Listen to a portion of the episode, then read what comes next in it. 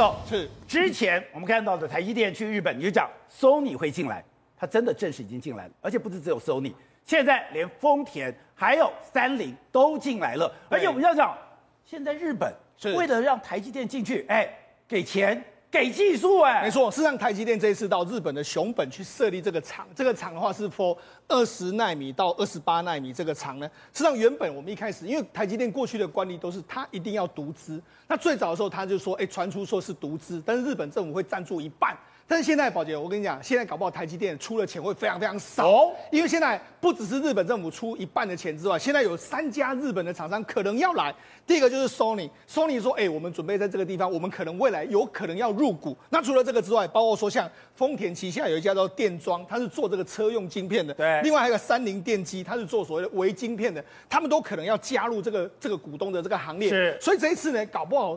这个台积电去日本呢，出的钱是少少了，但是可以获得非常大的收益，在这个地方。怎样获得很大的收益？而你讲说这样的一个合作。是冲着三星来的，对，为什么？因为事实上，根据这个日本，根据这个过去的统计数字来说，因为台积电已经有二十年没有允许这个合作伙伴入股了。他上一次是在一九九六年，他当时去美国设厂的时候，有 ADI 还有亚亚特拉他们两个来来入股，但是四年之后台积电就把它收回来了。哦，但是这次呢，因为日本太需要台积电了，因为为什么？现在日本的这个车用晶片，还有这个日本的 CMOS 晶片，主要目前都是严重缺货。如果台积电全面盖厂之后呢，当然可以获得非常好的技术。对，另外就是说，因为 Sony 啊这几年啊，它被三星打得很惨啊。那 Sony Sony 被三星打很惨，对，因为他们都是影像感测元件，也就是 CMOS 元件，他们两个是最大宗。对，这个 Sony 是世界第一，三星是世界第二。那过去 Sony 的这个市占率都是七十趴、八十趴，完全碾压。结果可是目前呢，现在三星追上来的时候，三星已经把这个 Sony 的市占率压到五六十趴左右。差这么多，所以假以时日的话，三星有可能会反转过来。那怎么办呢？Sony 只好这个。这个依靠台积电，好了，我们讲，事实上为什么？那台积电为什么要去呢？传言呢，这一次呢，Sony 会把它独家技术会放出来给台积电。它所谓的独家技术是什么呢？你知道，过去一段时间里面来说的话，那现在的这个影像处理感测里面来说的话，有一个叫做三 D 堆叠的这个技术。三 D 堆叠就是说，它影像处理感测元件加上部分的记忆体，还有一个处理器在这个地方。那这个是什么意思呢？让你可以拍的照片会拍的影像，不论是影像。或者是说这个这这个帧数会越来越多，那这个技术过去 Sony 是不会外流，它是自己牢牢掌握在手里。但是这一次的厂这个合资案确定之后，它可能会把这个技术放到台积电的身上。台积电，所以台积电会有相关的这个技术会出来。另外一个就是说，因为台积电目前呢，在 Sony 目前呢，它大概用的是二十八纳米左右在台湾生产。那未来呢，它可能可以逐渐用台用日本的厂呢，可以把这个。这个所谓的尺寸缩小，尺寸缩小之后，你看 Sony Sony 这个感相感测元件过去是这么大哦，它现在慢慢慢慢的缩小，这个有助于什么？有助于它未来的手机可以越来越薄，但是处理能力越来越好。所以这就是为什么它一定要跟台积电互相合作的最主要的这个原因。好，那刚刚讲到的，现在。Sony 已经进到了一个，他把等于单眼相机的这个感光测元件是要放在这个手机上，是关键就是我要把它微型化，对，而这个非要台积电不可。没错，实际上这个 Sony 曾经展示过非常多，包括说防手震啊、大光圈啊，甚至是你现在有这个一百二十 FPS 的这个这个技术，这个一百二十 PFS 是什么意思呢？就是说你一秒钟呢，它可以拍一百二十张照片，这个就是一个非常这个难以做到的事情。那你都要有非常独门的这个技术，Sony 这些技术都没有问题，它还打这个三星的时候，他技术其实比三星更好。但是问题是，三星为什么能够赢过他？三星量很大，它因为它为什么？因为三星它自己本身，它会这个 CMOS 厂呢，它是从它原本的 DRAM 厂，对，我可能做 DRAM 没有效应之后了，我就把它改做这个所谓 CMOS，所以它的成本可以压得非常低。它这几年的时候就趁着这个，因为 Sony 原本有一个大客户叫华为，华为掉单之后，他就开始大举去这个中国侵蚀，所以现在整个三星的这个压这个所谓市占率就压倒这个 Sony，所以这是 Sony 要怎么样？他要找台积电来。台积电的成本是比较低的。对，我们知道为什么？为什么他要找台积电？我们知道过去一段时间，Sony 的模式其实跟过去的 AMD 非常像。也就是说，AMD 过去是给自己给自己的 Global Foundry 做，Sony 也是给他自己的晶圆厂做。哦、这个模式在日本已经玩不下去，所以他现在要他的晶圆厂做不出来，所以他现在要紧接在 AMD 的模式之后，他就是把他晶圆厂几乎不会再升级，他未来就是直接完全丢给台积电。他希望借着台积电的力量去打败三星，所以才说为什么是这个台台积电跟呃台积电跟日本呢是结合在一起。那为什么这个 CMOS 非常重要？因为 CMOS 在未来的电动车。所有的电动车镜头都要 CMOS，包括智慧工厂，包括 AR 里面来说，还有手机，所以这是个大市场。日本不想放弃这个市场，所以为什么一定要把台积电抓到这个地方去？那当然了，我们讲，事实上这几天的时候，Sony 哎，这个三星刚好公布它的财报。我们知道，事实上以张忠谋先生来讲的话，他都一直认为美国已经不是对手。他他讲的非常清楚，他讲 Intel 不是对手了。你美国补助半导体这个不是一个趋势，但是他始终认为三星是个大麻烦。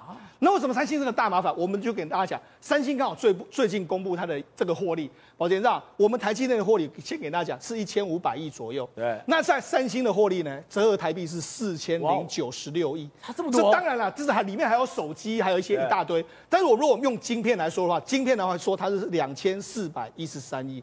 也就是说，它不论在晶片，因为第一润很赚钱，不论在晶片的这个收益都比台积电更高。更何况它全部加起来的话，约莫获利是台积电的二点六倍。所以呢，他就说什么？哎，你台积电要砸一千亿，对不对？五年要砸一千亿，对不对？我五年要砸两千六百亿，他就跟你 K，他有这个钱可以跟你拼，然后再加上他有这个技术可以跟你玩。所以为什么我们一直说，而且还有。韩国人跟台湾一样，我会卖干的。对，所以所以才说，为什么三星始终是一个我们很难摆脱的一个对手。所以我在讲嘛，过在未来的三五年之内，或许三星追不上，但是再过三五年之后，我也是蛮担心说，三星这只猛老虎啊，搞不好有一天真的会超越台湾的这个状况。好，在我们要讲的，现在是五 G 的一个事件，是未来虚拟的事件。结果现在，脸书为了它的元宇宙，竟然把名字都改了，而且他还去设想。未来的世界如何？哎，一个在法国，一个在丢东哎东京的人，两个人可以一块的下棋。没有错，脸书这次改名叫做 Meta，Meta 就是元的意思。为什么？因为它就是要专攻元宇宙 Metaverse。未来这三个字啊，元宇宙一定会不断的出现在我们的生活当中。脸书已经说了。未来他们把 Metaverse 吃下来后，至少十亿用户都十亿都会在这个元宇宙里面。元宇宙它到底是什么样的概念呢？观众朋友可以把它想象成是个完全虚拟的世界。在这个虚拟世界里面，你最简单，你会跨越地理的限制。比如说好了，我们今天在音乐会，好，我们去看演唱会，我们是不是都觉得说，哎，我今天演唱会在台北，我只好了不起，高雄来台北看。可是呢，如果今天有个虚拟的场域，你看在开演唱会的时候，全世界各地的人可以在那边看演唱会的话，关键来喽。那我跟我用手机，不用到现场，对，可是我的感受是一样的。对，我如果跟手机看有什么差别？很简单，你手机只有什么视觉跟听觉，可你包含你的触觉，包含你所有的气氛都通过元宇宙。如果可以模拟的跟现场一模一样的话，你何必坐飞机过去？也没有隔离的问题。甚至是他还做出是下棋的东西，下棋也是这样，这跟网络围棋是不同的概念。所以说我在元宇宙里面，那可怕在于说，哎，我要有现场感嘛，我要有那个热度嘛，我甚至有那种挥汗如雨的感觉。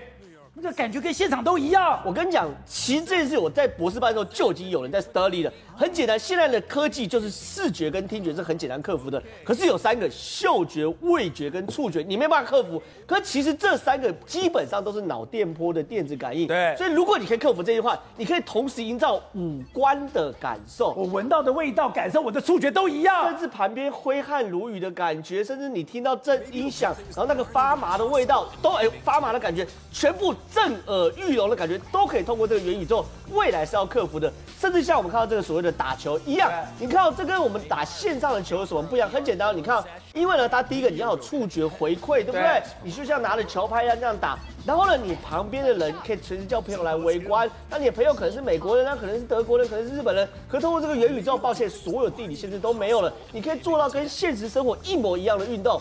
甚至哦，你还你还可以在家里健身。我们常常冬天很冷的时候就不想出门，对不对？对，如果这样的话，我可以把戴思颖所有的绝招，把所有所有的 data，戴资颖做了所有 data 以后，哎，我就可以透过这个元宇宙去跟戴志颖来打打看，看我的程度到哪里。你可以感受自己啊，你可以感受你跟戴志颖的程度，因为戴志颖的那个东西完全是可以模拟出来的啊。你可以去跟戴志颖 PK 看看嘛。甚至呢，你看他们在家里健身可以健身到拳击。其实拳击很多人说，那我一样啊，我在家里看个电视用拳击有氧，不是意思一样吗？跟你想想看，元宇宙刚刚最基本的核心告诉你什么东西呢？你除了视觉跟嗅觉之外，你你会有触觉，你也有被揍到的感觉。是哦，连被揍的感觉都有。这这这这台模拟才会真实啊！所以说，其实元宇宙不是很不是什么单纯的线上游戏，没有，它其实最核心就是突破人类的五感五官。你一突破人类的五官的话，你就会身历其境，这是最难克服的部分。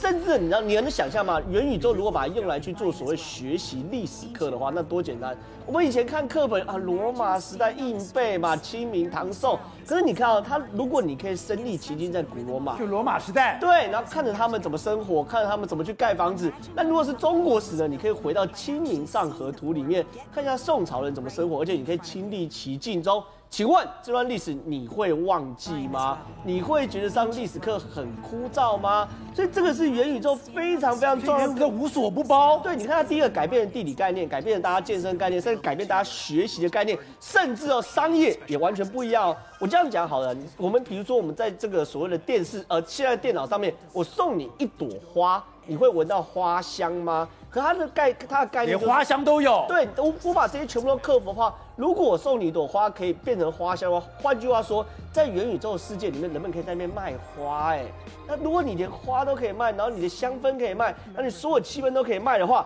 元宇宙会不会创造一个新的商业模式？当然会，它变成是里面所有东西都可以交易。你在现实现实生活中有在买的，我在现实生活中，我老婆生日买一朵花给我老婆，跟我在元宇宙里面，我跟网婆，网婆生日我买朵花给我网婆。等一下，那我现在再加上 defect。那我不是真实跟虚假完全不出来了吗？其实它的极端就是要真实虚假分不出来，所以说其实有他们去访问伊隆马斯克，你看哦，他说元宇宙第一件事情是说你，因为你有个分身嘛，左边是本人，右边是分身，你们会线上一起开会，对不对？线上一起开会，第一个困难是什么？我们人跟人的面对是有表情的，我们会挑眉，我们挤眉，会我们会弄眼。可是呢，他这个分身为什么可以完全复制你的挑眉啊、挤眉啊、弄眼啊、生气啊？脸上每一个神经都复制，原因很简单，他带着这个感测器，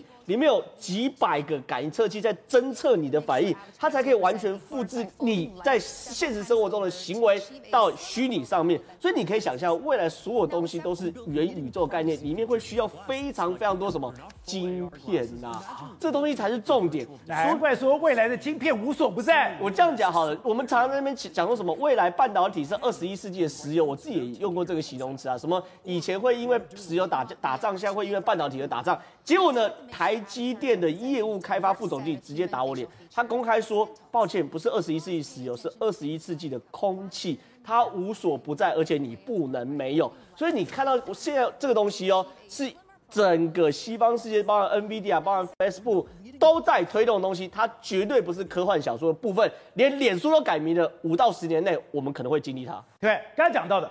一个新的时代，五 G、AI、大数据、虚拟，整个结合，这跟整个作战会有改变吗？对，整个未来作战就是一个 AI 作战，甚至像机器人作战。机器人总不能说冻在那边就愣在那边了吧？总是要那个运算非常速度快，非常快。所以包含机器狗、机器人这些东西都是在应用在战场上。但是重点是说，现在既然中国被卡脖子，半导体被卡脖子的情况之下，他怎么办呢？他只好发展所谓的中国对美国的不对称作战。不对称作战，我们常常在谈这个所谓。的超音速的这种所谓的滑翔翼式的这种所谓的低速轨道的飞弹，这就是未来下美国的。因为照道理讲来看哦，你看了未来马斯克也好，或者什么样的产业也好，都要用到低度轨道卫星。对，那低度轨道卫星如果有一个中国的这个所谓的具有侵略性的攻击性的这种飞弹，那还得了？就会干扰到这些人的他们的一个作业嘛。所以说，这个卫星不是说是打美国本土，我只要把你的低轨卫星打几颗。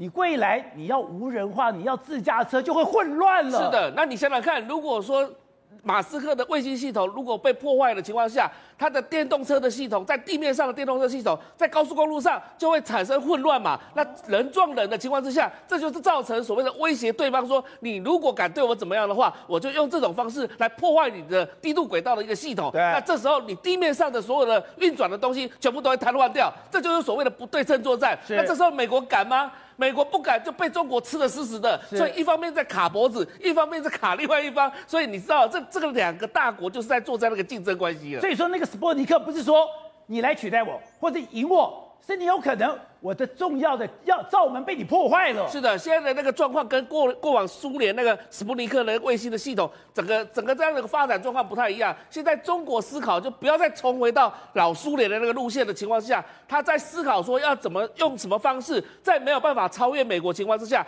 又能。抵抗抵抗美国的一个卡脖子的一个做做法，然后又能够威慑美国，这其实就是双方来讲你来我往的一个概念。那现在呢，对美国来讲，最大的发展的方向，当然就是电动车、机器人、AI 产业或者五 G 等等之类的。那中国当然跟不上，跟不上怎么办？我只能用想办法来破坏它。